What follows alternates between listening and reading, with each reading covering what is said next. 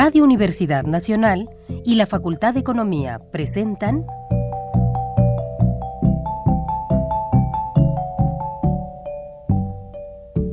Los bienes terrenales.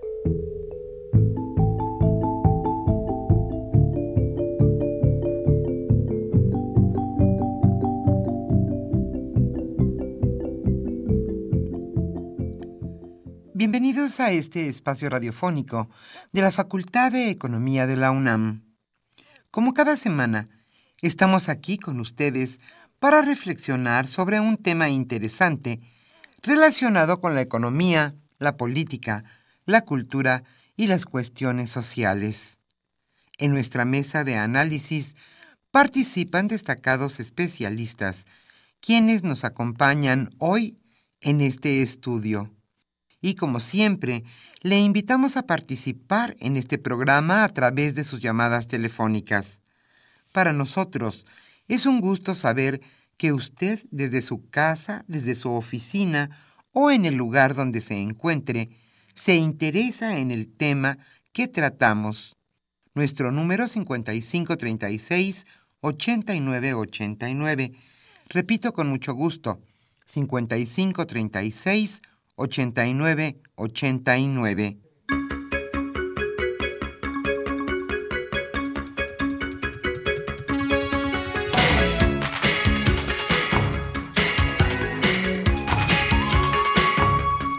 En esta mañana nublada, aquí en la capital de la República, Estamos nuevamente con ustedes con muchísimo gusto en su programa Los bienes terrenales.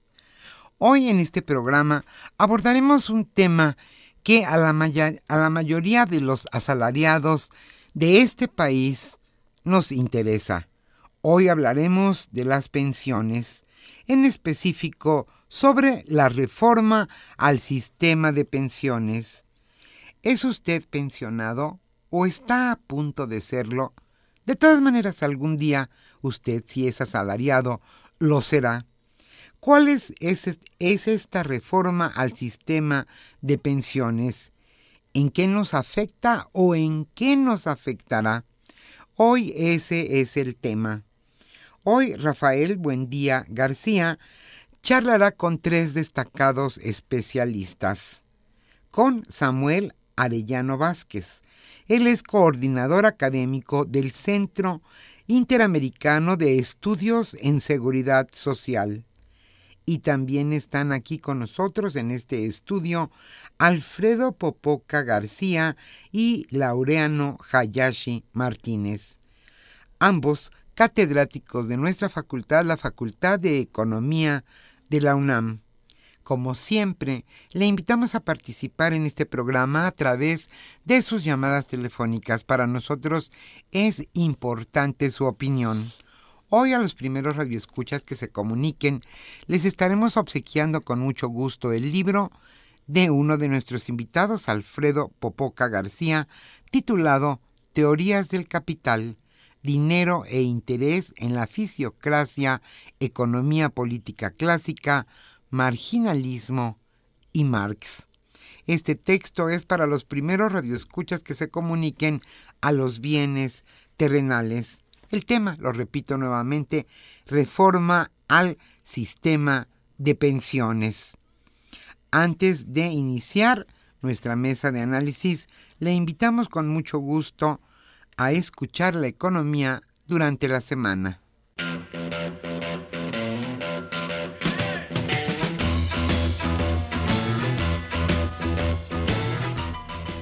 La economía durante la semana.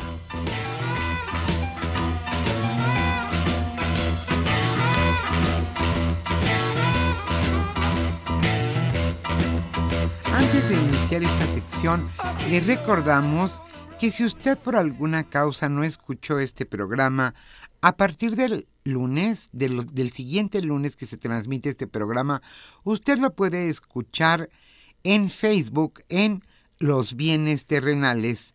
También en Facebook hay fotos y videos sobre este programa. Ahora sí iniciamos con nuestra sección. Hagan corte inteligentemente al gasto Esto lo dice la CEPAL. El recorte presupuestal en México debe hacer un ajuste inteligente. Debe ponderar la inversión pública y revisar los privilegios fiscales existentes. Esto lo expuso en entrevista Hugo Beteta, director adjunto de la Oficina de la Comisión Económica para América Latina en México, CEPAL.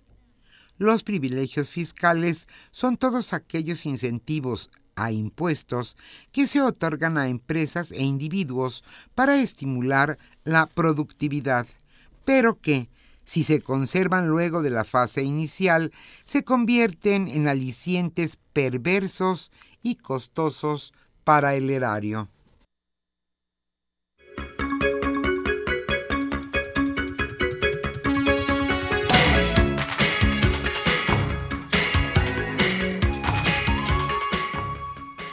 Cae México seis lugares en competitividad. Durante 2016, México descendió seis peldaños en el ranking de competitividad mundial y se colocó en el lugar 45 en la escala de 61 economías revisadas por la Escuela de Negocios Suiza IMD y ordenadas de mejor a peor. La posición más destacada alcanzada por el país en este indicador de competitividad la obtuvo en 2013 al colocarse en el sitio 32.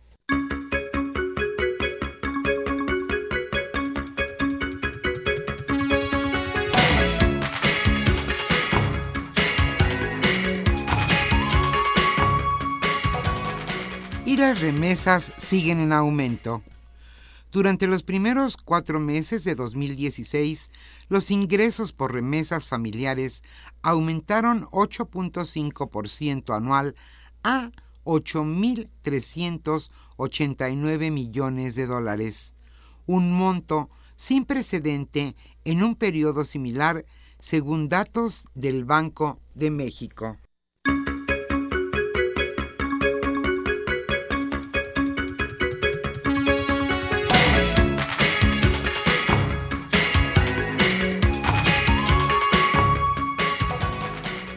Nuestra divisa se depreció 7.45% en el mes de mayo. Mayo fue negativo para el peso, pues después de dos meses con ganancia, acumuló una depreciación de 7.45% ante el dólar libre, la mayor en 48 meses. El dólar para operaciones al mayoreo entre bancos casas de bolsa, casas de cambio y particulares se cotizó ayer en 18.6210 a la compra y 18.6270 a la venta. Esto lo informó el Banco de México. Pero, pero, en ventanillas bancarias, el dólar se compró en 18.20 y se vendió en 18.95.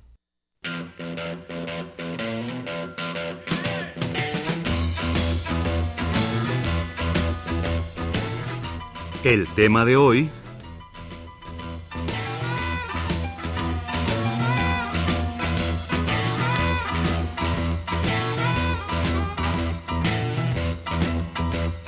Como señalamos al inicio de este programa, el tema que hoy se abordará en nuestra mesa de análisis es la reforma al sistema de pensiones. ¿En qué consiste esta reforma? ¿A quiénes afectará? Hoy Rafael Buendía García charlará con tres destacados especialistas. Con Samuel Arellano Vázquez, él es coordinador académico del Centro Interamericano de Estudios en Seguridad Social, y con Alfredo Popoca García y Laureano Hayashi Martínez ambos catedráticos de nuestra facultad, la Facultad de Economía de la UNAM. Si a usted le interesa este tema, reforma al sistema de pensiones, llámenos. Para nosotros es un gusto saber que usted se interesa en el tema que estamos abordando. A los primeros radioescuchas que se comuniquen al programa Hoy les obsequiaremos el libro escrito por uno de nuestros invitados, Alfredo Popoca, titulado Teorías del Capital, Dinero e Interés en la Fisiocracia, Economía Política Clásica, Marginalismo y Marx. Llámenos, para nosotros es todo un gusto que se interese en este tema y que participe en este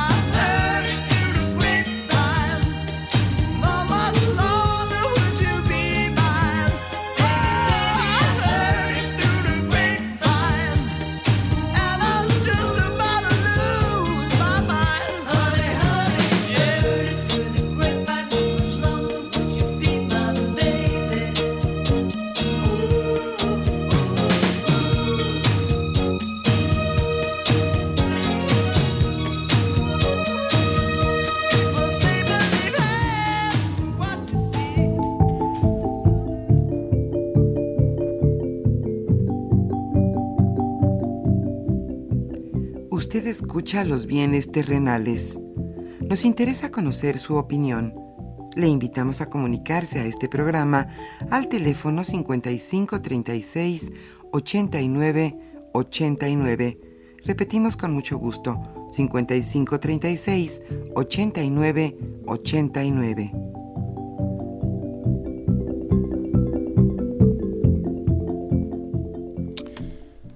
Muy buenos días, queridos radioescuchas.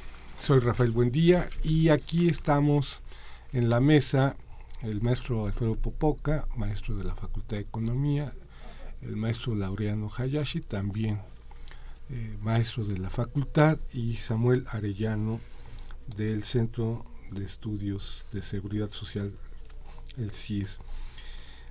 Hace más o menos unas seis semanas atrás, Habíamos invitado a la doctora María Ascensión Morales y a la diputada Araceli Damián para comentar acerca de cómo está la, situación en las pensiones en México. Y en aquel entonces eh, veíamos que hay una propuesta de la OCDE, que es la Organización para la Cooperación del Desarrollo Económico, en donde México está en ese club, ¿no? Y resulta que la OCDE eh, en este año vinieron, analizaron nuestro sistema de pensiones, hicieron un documento en donde proponen una serie de modificaciones a nuestro sistema de pensiones y le he pedido a nuestros invitados que hablen sobre esa propuesta. Alfredo Popoca y Laureano actualmente están haciendo una investigación sobre las pensiones desde hace buen rato atrás y Samuel también este, tiene conocimiento sobre ese asunto, sobre la seguridad social. Laureano, ¿en qué consiste la propuesta de la OCDE? Bueno, mira, eh, gracias y saludos al auditorio. Eh, en realidad, lo que uh, ocurre es que este estudio se plantea a través de la CONSAR, la Comisión Nacional de Oro para el Retiro, y eh, de Sistema de Oro para el Retiro, y la Secretaría de Hacienda, que solicitan a la OCDE, dada su experiencia en, haber participado en la revisión de sistemas de pensiones en, varios países de la organización, que les haga una evaluación sobre el sistema de pensiones en México. Y entonces la OCDE plantea un documento que hay varios aspectos que tienen que tocarse.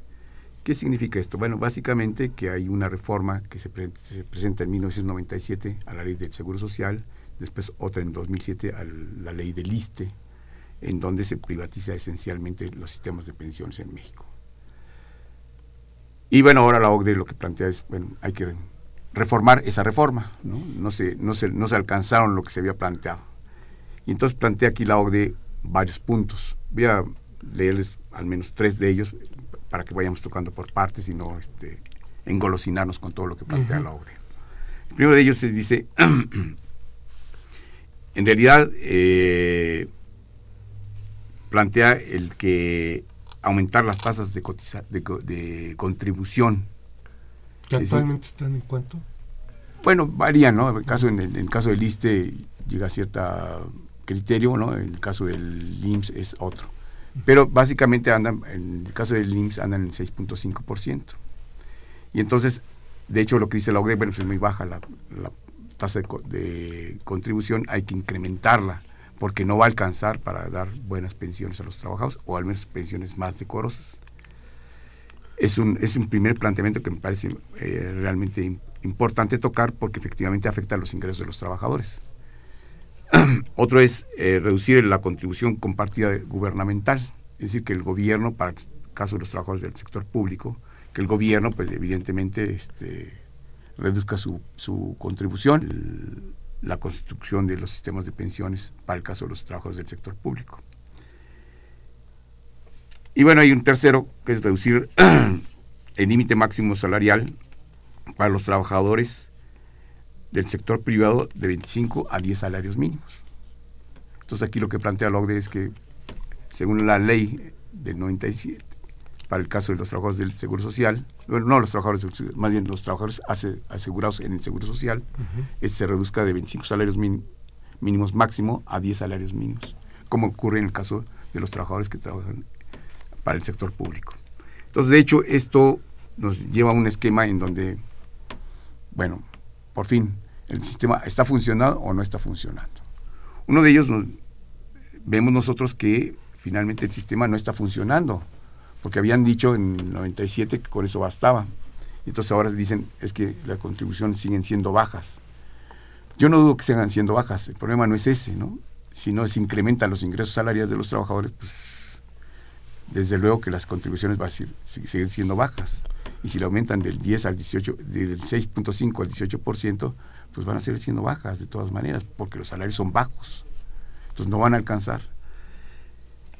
Entonces no se está resolviendo el problema de la, de la contribución, del formar el fondo de, de, pensión adecuado.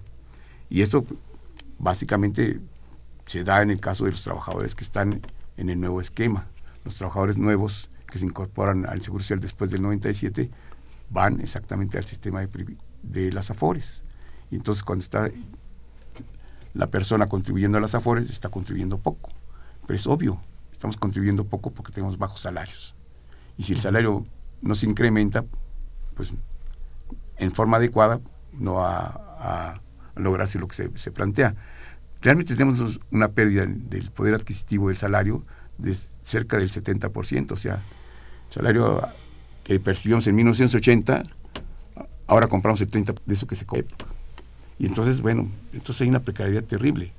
Y eso se da porque precisamente los incrementos salariales generalmente se dieron por abajo de la inflación. Y esto ocurrió en los 80s, 90s, 2000 y hasta la fecha. Entonces, a lo mejor hay algunos años en que el ingreso, el ingreso salarial se incrementó por arriba del, de la inflación, pero puntos. Y entonces eso realmente no, no, no significa un incremento sólido que contribuya a mejorar el ingreso de los trabajadores. Entonces, por eso hay esa pérdida. El otro aspecto es, ¿por qué querer deslindar al gobierno de su, responsabilidad? Cuando tenemos nosotros que efectivamente el gobierno tiene que seguir respondiendo a atender el papel de proporcionar la seguridad social y los sistemas de pensiones están dentro de esa seguridad social. Yo puedo decir que en la década de los 40, cuando se fundó el, Seguro Social, hasta los 60, realmente no se utilizaron las aportaciones de los trabajadores para pensionar, solamente a los incapacitados, algunos problemas que había ahí, pero finalmente el, grueso de los trabajadores no, no, tenía derecho a jubilarse. Entonces no se jubilaron. ¿Qué pasó con ese dinero? Con esos fondos de reserva que ocurrió con ellos. Pues los utilizaron, los utilizaron el gobierno para invertirlos en construcción de hospitales, de clínicas, de centros vacacionales, de centros habitacionales, de teatros, en fin. Como el Teatro Shola, sí, sí. como la Unidad de Independencia, Huastepec. Exactamente, ¿no? Entonces, bueno, si utilizaron esos fondos para eso, pues entonces los, los trabajadores somos propietarios de esos, de esos bienes inmuebles y evidentemente de la función, del funcionamiento de esa, de, esa, de esa operación de los hospitales y de las clínicas.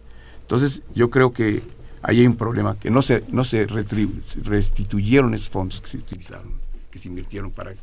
Yo no estoy en contra que se invierta para hospitales, creo que es una, un, buen, eh, un buen aspecto que debe tomarse en cuenta, igual para clínicas, para un buen servicio. Pero una cosa que se invierta y otra cosa que no se restituya esa inversión. Entonces, yo creo que ahí hay un problema que se quiere deslindar el gobierno de, todas, todas. Y eso está mal. Finalmente tiene la responsabilidad establecida en el, en el 123 constitucional, en donde dice que efectivamente es responsable de la seguridad y, define qué es, que se entiende por seguridad social. Perdón. Después, reducir el límite salarial, bueno, pues finalmente de lo que se trata es que los trabajadores tengan mejores ingresos. Yo nada más me pregunto, ¿cuántos trabajadores pueden alcanzar los 25 salarios mínimos. realmente Son muy pocos. Muy pocos, ¿no? Entonces, bueno, eso realmente está medrando mucho el esquema de la, de la, del ingreso salarial. No, lo que pasa es como se está planteando ya reformar el salario mínimo, afortunadamente, ¿no? Este, entonces ya, ya no quieren que se, se cree la, la esta eh, cuota de contribución a partir del salario mínimo. Y entonces ahí hay un problema que tendrá que, que dilucidarse. Nos llevan a plantear que efectivamente el planteamiento de la OCDE no va a resolver el problema. y lo mismo el documento lo plantea. Tiene que revisarse los ingresos de los trabajadores. Y ellos plantean una salida, que dicen, bueno, finalmente podemos hacer que la, en el momento que haya un incremento salarial también se dé un incremento al, a, la, aportación. A, la, a, la, aportación de los trabajadores. Pero bueno, eso no es, no va, si no se logra implantar, ¿no? Este, va a ser muy difícil. Muy bien. Alfredo, desde tu perspectiva, la, la, propuesta de la OCDE, ¿qué significaría para nosotros? Bueno, eh, para empezar eh, hay que entender el, que el planteamiento de la OCDE pues, sigue manteniendo eh, de que el objetivo de la reforma, de pasar a este nuevo sistema eh, de, eh, eh, de este, participaciones o contribuciones individualizadas, tiene la meta de alivianar la situación financiera del Estado.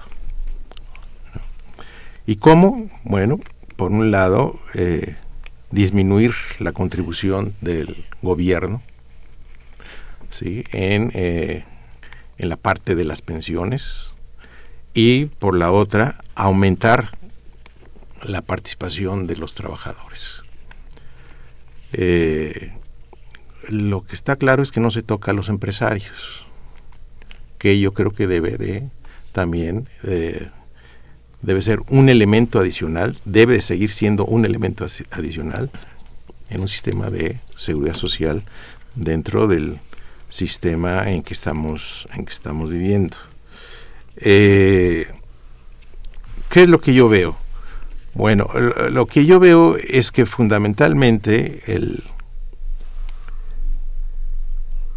la pensión de los trabajadores va a depender, como lo plantean, del ahorro de los trabajadores. Y lo que están promoviendo, según ellos, lo que puede solucionar, es precisamente eh, fomentar el ahorro de los trabajadores, incentivarlos.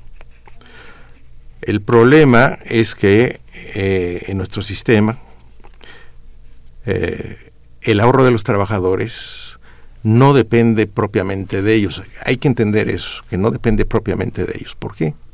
Porque el ahorro de los trabajadores depende, por un lado, y principalmente del empleo, y por lo tanto del ingreso. Y el empleo y su ingreso no depende de ellos, sino depende de qué? De la situación en que se encuentre la economía y sobre todo depende de la inversión que lleven a cabo los empresarios. O sea, por más que se quiera eh, un eh, trabajador eh, llevar a cabo el ahorro, si no tiene empleo y que tenga muchas ganas de trabajar, si no encuentra empleo, no va a llevar a cabo el ahorro porque no tiene un ingreso. Entonces es un problema que este que es serio dentro del sistema en que estamos viviendo. Y en una economía como la nuestra, que ya lleva varios años sin crecimiento, entonces lo que tenemos es que es por un tiempo, y si esto sigue, como parece ser que va a seguir por algún tiempo, eh, no se va a generar empleo, no se va a generar ingreso y los trabajadores no van a poder garantizar un mayor ahorro y por lo tanto no van a poder garantizar para ellos una mejor pensión. Muy bien, muy bien, gracias este Alfredo. Samuel, hace como cuatro semanas yo te escuchaba en una presentación en la facultad sobre los principios que debe tener una seguridad social, ¿no? Y tal parece que con estos propósitos de la nueva reforma de la OCDE, esos principios desaparecieron. No, no sé si pudieras decirnos en qué consisten esos principios que originalmente dieron el origen, perdón, dieron el, inicio de la seguridad social. Bien. Bueno, eh, hay que ubicarnos en una época, primero, donde se da esta situación con tres actuarios muy importantes europeos que se afiliaron como expertos de la OIT para venir a América, porque no existía ningún seguro social. Y se establece el primer seguro social en 1936, el de Chile, y para esto la OIT convoca a todos los gobiernos de América para que vayan abriendo seguros sociales obligatorios. Que los seguros sociales necesitamos identificarlos como aseguradoras públicas. Estas aseguradoras públicas tienen una gran diferencia con las aseguradoras privadas.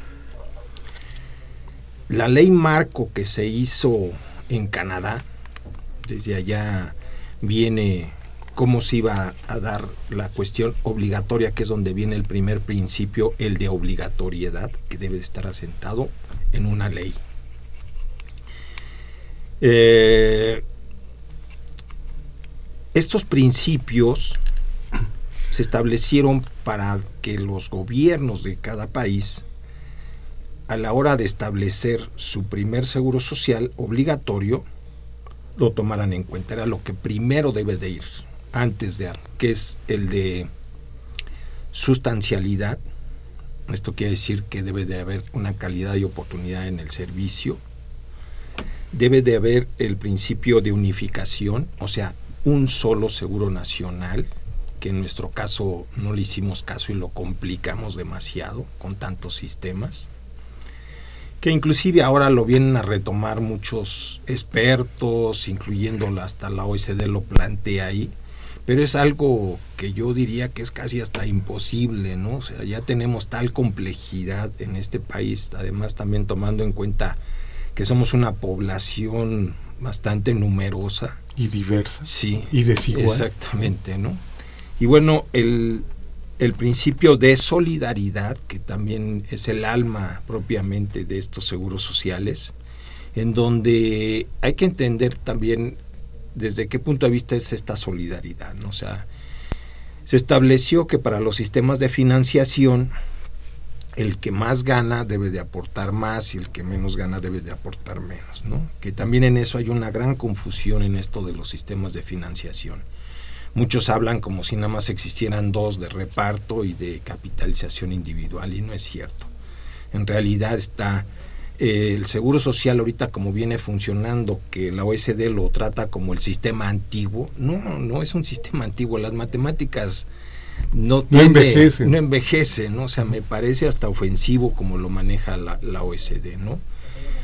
El sistema de reparto nada más se diseñó originalmente, y así se ha venido manejando, para el seguro de enfermedad. Hay que tomar en cuenta que un seguro social vende seguros y no nada más es un solo seguro, son varios seguros. Entonces los modelos de financiación te obliga a tener para cada seguro un modelo diferente.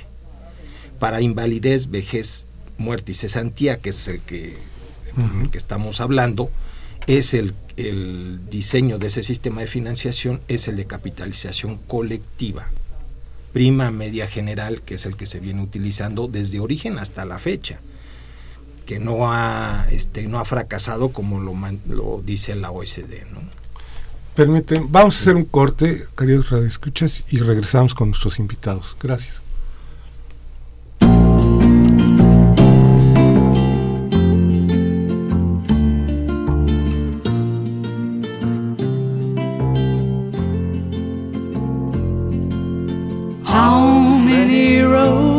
must a man walk down before they call him a man? How many seas must a white dove sail before she sleeps in the sand? How many times must a cannonball fly? before they're forever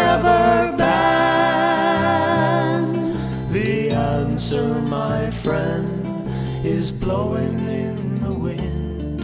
The answer is blowing in the wind. How many years must a mountain exist? before it is washed to the sea.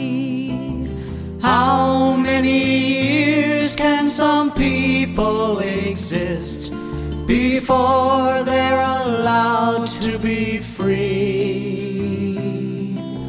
How many times can a man turn his head? and pretend that he just doesn't see. The answer, my friend, is blowing in the wind. The answer is blowing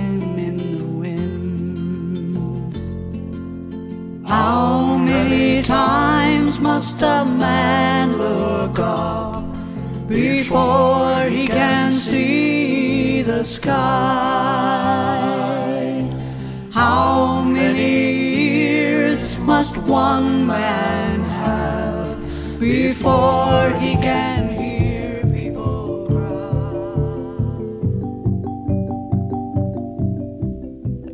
Usted escucha los bienes terrenales.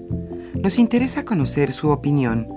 Le invitamos a comunicarse a este programa al teléfono 5536 89 89.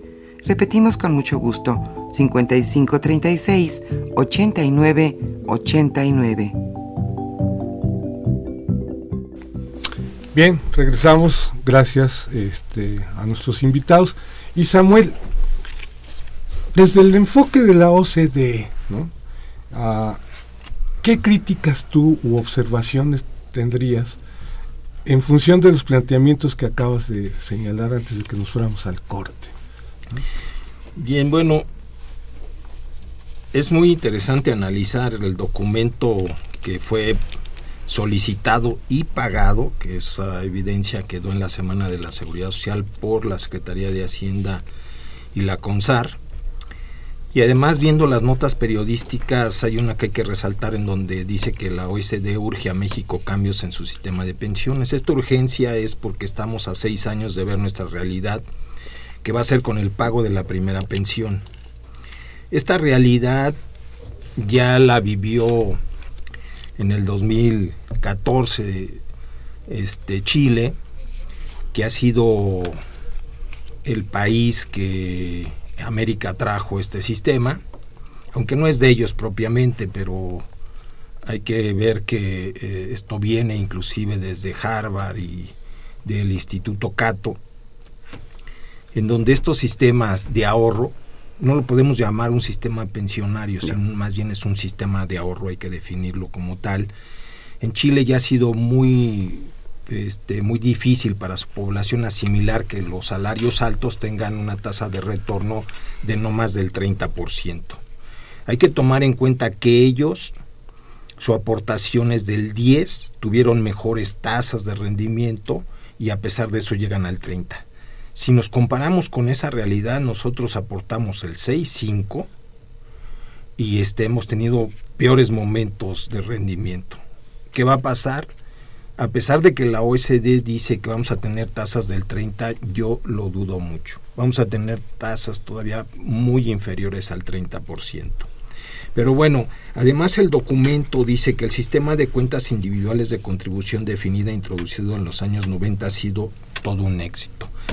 Me parece que es hasta ofensivo decirlo porque si ya tenemos el antecedente de Chile y en el mismo documento se contradice diciendo que hay que hacer ajustes, ¿no? ¿Para qué hago ajustes si es todo un éxito? Yo no puedo además asegurar que es todo un éxito si no he empezado a pagar la primera pensión, así de fácil, ¿no?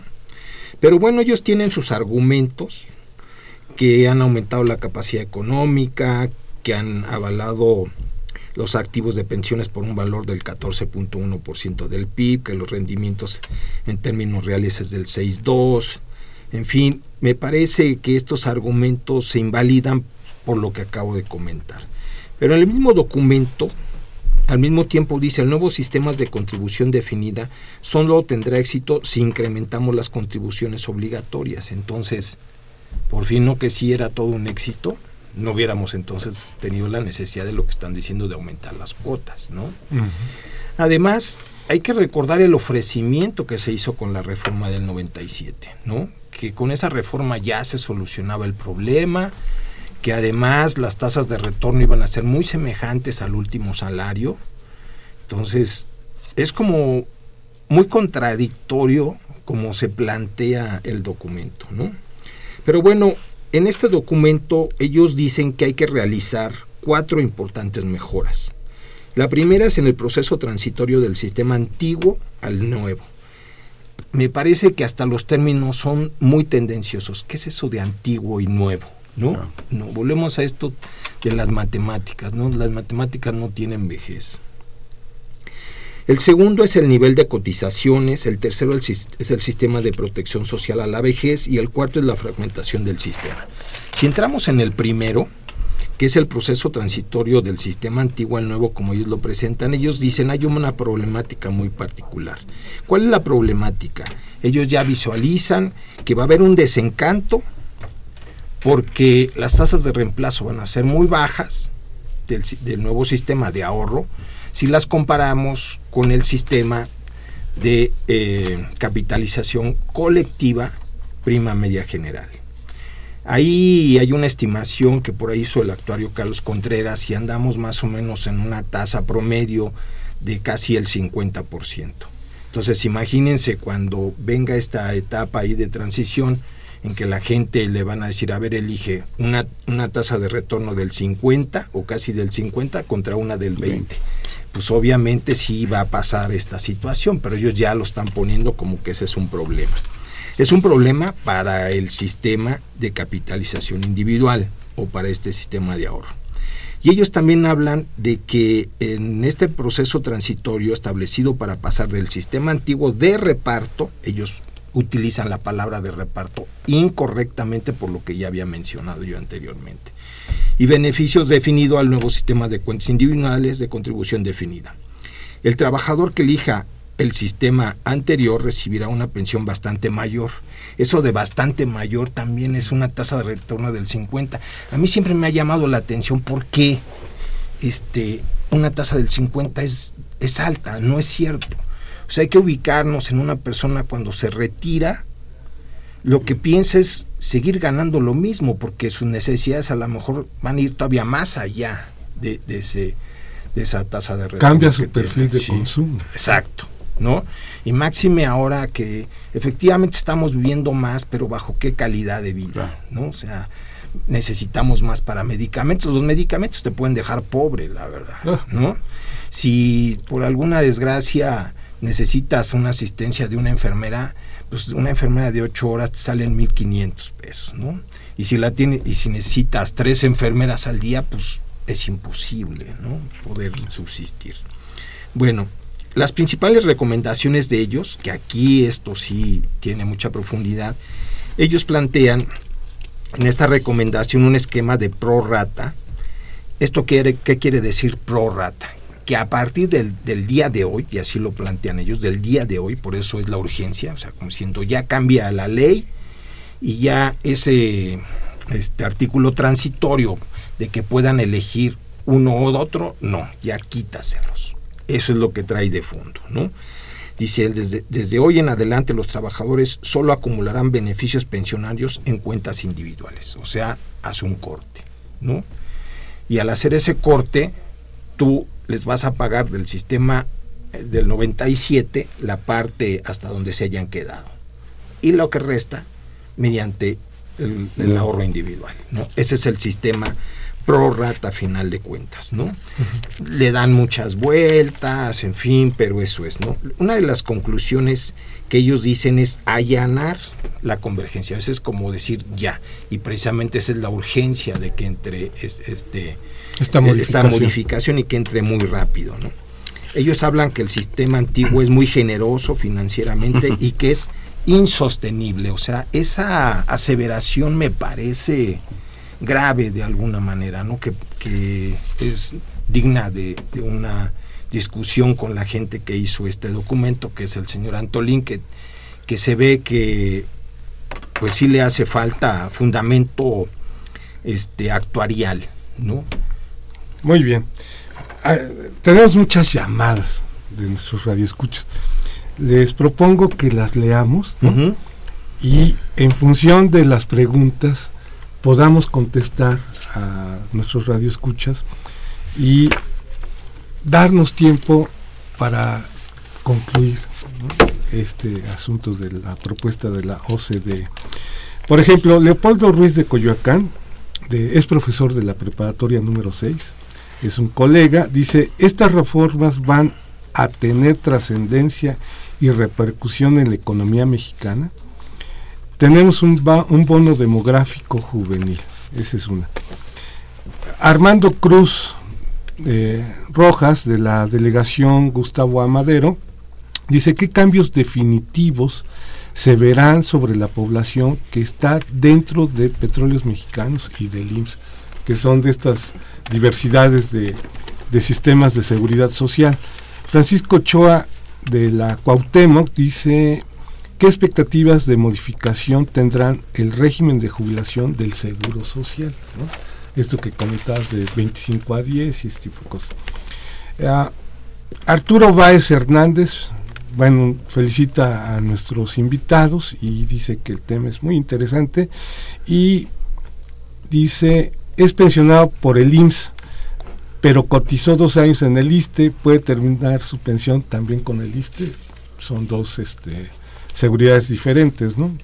Eh, María Fernanda Castillo, Miguel Hidalgo, en eh, dice en cuanto a la economía, ¿qué impacto tendría las personas de la clase baja o la clase media con la reforma de las pensiones? Uh, Berta Hernández Lugo, de Lomas Verdes, en el Estado de México, gracias. Dice, es interesante el programa. ¿Cuál es el objetivo del cambio de la ley de pensiones? que ahí está un poco lo que mencionaba Samuel. ¿Qué pasaría con esta ley si solo está en comisión? ¿no? Y si es o no retroactivo lo, eh, a, los que cuentan, a los que cotizan en pensión por parte del ISTE o el INS y por qué se llevaron los, los fondos a la bolsa, ¿no? Eh, los rendimientos. Ruth Zamora de la Gustavo Madero dice, el programa es muy interesante y felicito a los que transmiten este tipo de programas. Gracias Ruth por tu comentario. Josefina Cruz del Estado de México de Huixquilucan. No va a beneficiar al trabajador la reforma, ya que los nuevos trabajadores con nuevos sistemas se les pide que ahorren más, no hay una fuente de dónde sacar más dinero para ahorrar más. Eh, Jesús Ríos Miguel Hidalgo, ¿qué diferencia hace la propuesta de la OCDE con lo que está planteando el gobierno mexicano? Eh, Javier eh, Guerra dice, ¿por qué se dice de las aportaciones de los trabajos no serán suficientes? Ah, Javier Padilla está por retirarse y tiene la opción de hacerlo por el IMSS o por la AFORE. Están por entregarle el 50% de los ahorros. ¿Cómo puede acceder al otro 50%? Es una pregunta muy concreta. Eh, Jorge Luis Negrete, ¿qué opciones tienen los jóvenes ahora para el retiro? María Fernanda Castillo de la Miguel Hidalgo dice, en cuanto a la economía, ¿qué impacto tendrían los diversos actores de la clase baja y media en cuanto a las pensiones? Y Gerardo dice que trabajó del 73 al 83 una semana para jubilarse, 495 cotizaciones, faltarían 5 cotizaciones para poderse jubilar, no volvió a tener trabajo formal. ¿Qué más puede hacer para poder lograr esa pensión, ¿no? Y Domingo Alberto Victoria de del Estado de México de Tultitlán dice que tiene una pensión ya que hace mucha contaba con un salario de 5500, ¿no? Antes del 94 y se le paga ahora 2500 pesos mensuales. Considera que no es justo la pensión de 21 años de trabajo porque se le paga esa pensión tan baja, ¿no? Que es un poco lo que ustedes estaban mencionando, eh, Alfredo y, y Laureano. Bueno, a ver cómo empezamos. Por lo visto hay una confusión y yo lo que veo es una cosa es un sistema de pensiones, ¿no? Y otro es un sistema de ahorro, ¿no? Claro. Y parece que están junto con pegado y estamos confundidos. No, no sé quién quiere Mira, empezar. yo, yo creo Con las preguntas aquí, bueno, voy a tomar un poco la palabra. Eh, me parece que es importante distinguir que efectivamente este modelo de pensiones surge exactamente desde el 1992 con la llegada de Carlos Salinas al poder, en donde establece lo que es el sistema de ahorro para el retiro, el famoso SAR, que se manejó como SAR 92. Y ahí se planteó la panacea, era los trabajadores tienen que ahorrar porque las pensiones no son suficientes. Después en 1997 se institucionaliza todo este proceso creando la CONSAR y entonces se legaliza y se establece, evidentemente, vamos a hacer la reforma a los sistemas de pensiones y ahí se mete a- en este caso al Seguro Social. Y claro, había el descontento de los trabajadores y había inquietud, había oposición, no tan estructurado como pudo haber sucedido en otras, ep- en otras épocas, pero hubo oposición, hubo manifestaciones amplias en el país eh, en contra de la reforma de los sistemas de pensiones.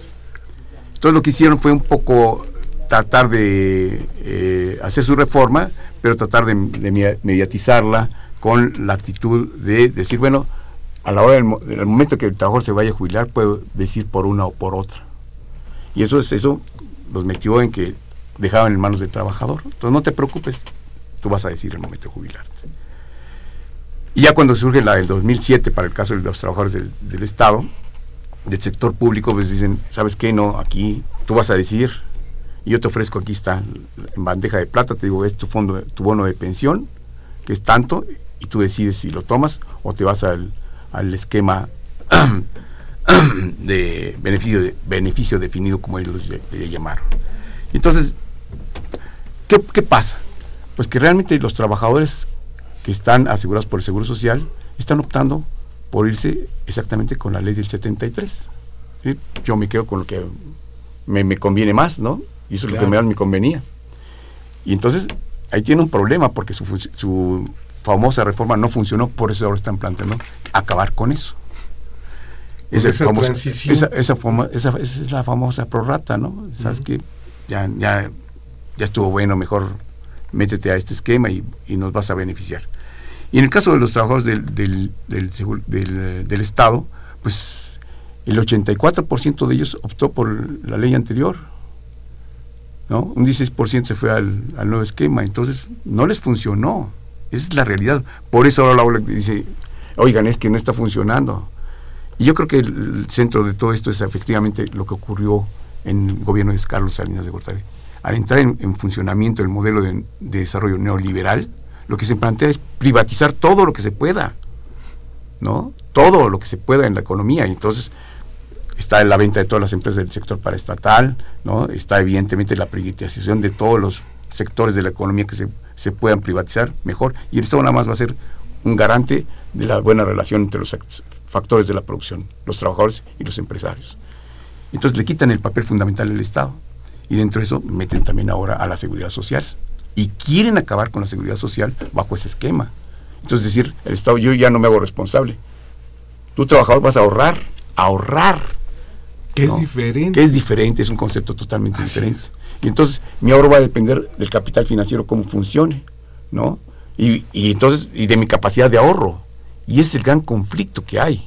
Entonces, si no hay buenos ingresos, ¿cómo van a tener capacidad de ahorro la población en general? ¿No? Entonces tenemos un problema muy grave, que ha generado también que por el otro lado, pues tenemos lo que decía Alfredo, el empleo. Tenemos que el 60%, casi el 60% de la población económicamente activa está dedicada a la actividad informal. informales. Y entonces no está cotizando, no está recibiendo esa seguridad social. Entonces, ese es un problema central y yo creo que ahí exactamente es, el, es el, el- donde debemos apuntalar. ¿Qué pasa ahora? Porque efectivamente es un- una iniciativa de ley que está en la Cámara de Senadores ahora. Y es el Partido Verde el que ha postergado esto, pero ya lo piensa lanzar en, pasando este proceso electoral del 5, el próximo lunes, do- domingo, perdón, el siguiente, el lunes, comenzarán a trabajar en, En este- esta propuesta. en esta propuesta. Una pregunta, Samuel. Me llamó la atención, y antes de que nos tengamos que ir, esta propuesta de la OCDE tiene argumentos eh, matemáticos, actuariales, como para decir es un éxito o tenemos problemas, o simplemente es un discurso, eh, el documento, que no tiene una solidez actuarial como para que nos podamos convencer de, que estamos mal, ¿no? Nosotros en el centro nos lo preguntamos precisamente eso y un grupo de actuarios este es- es- teníamos el proyecto de realmente refutarlo actuarialmente, o sea, matemáticamente. Sentimos que no. Todas las recomendaciones y así como vienen las divisiones es como que buscar que este sistema de ahorro no llevarlo a un éxito, porque va a ser muy difícil que lo lleven a un éxito, sino que no sea tan este tan criticado, ¿no? Pienso yo, pero sí falta esa fundamentación actuarial. Ahorita tocas un tema muy central. En toda América Latina, los únicos países que tienen la carrera de actuaría es eh, Canadá, después brincas a México, México tenemos 23 universidades, con una corrección que por ahí me hicieron, pero de estas 23 universidades no todas tienen registrados, aunque están dando la carrera, y después te puedes ir hasta Argentina y Brasil, Son los únicos. nada más, sea, no hay, ¿no? Y por ejemplo, si tú ves en Chile, ah, inclusive las comisiones que están haciendo ahorita no hay un solo actuario. Y el tema acá, nosotros sí le hemos buscado para ver los actuarios de la OECD y no los encontramos. De hecho, este señor Antolín es economista, no es actuario.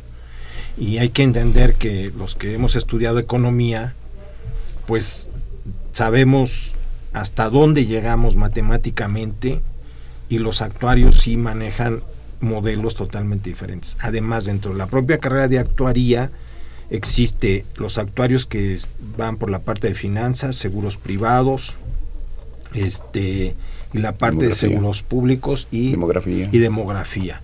O sea, no todos son realmente los que puedan entender o manejar. O sea, este- no todos los actuarios. no, Además. además, tenemos esa situación.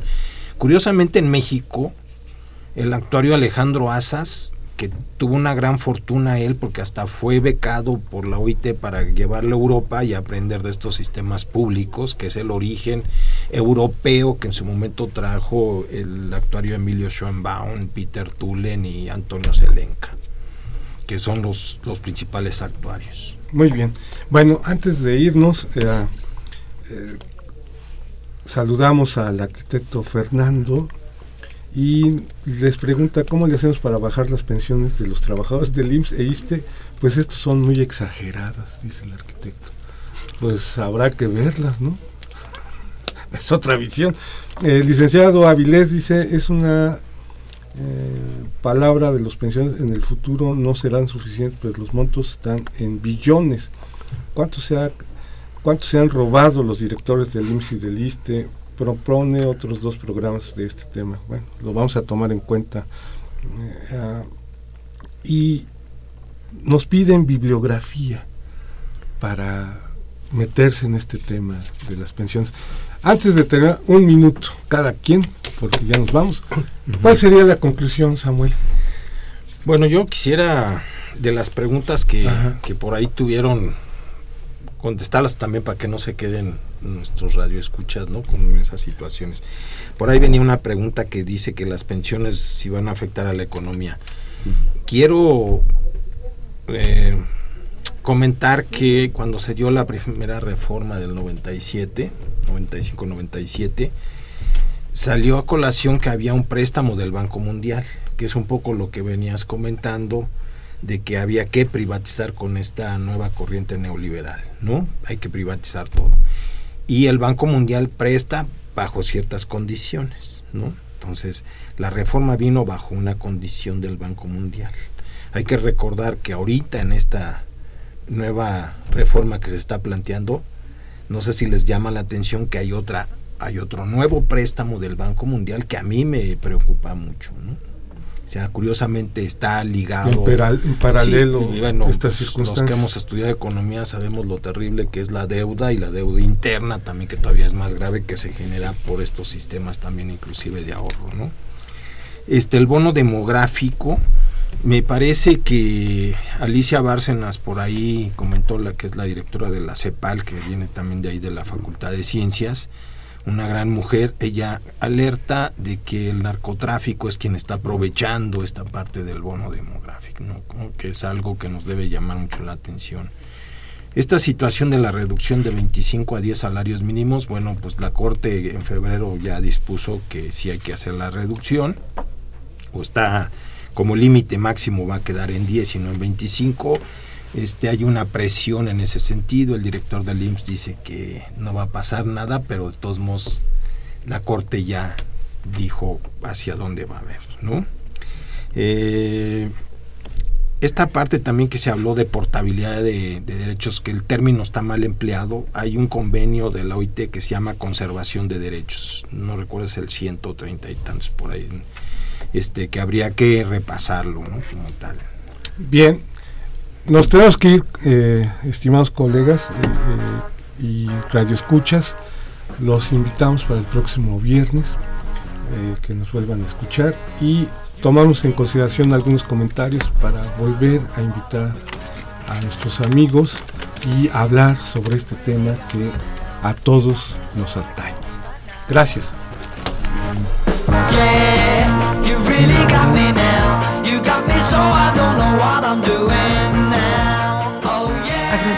Su atención y participación en este programa a través de sus llamadas telefónicas y la invitamos la próxima semana a la misma hora en otro programa más de los bienes terrenales.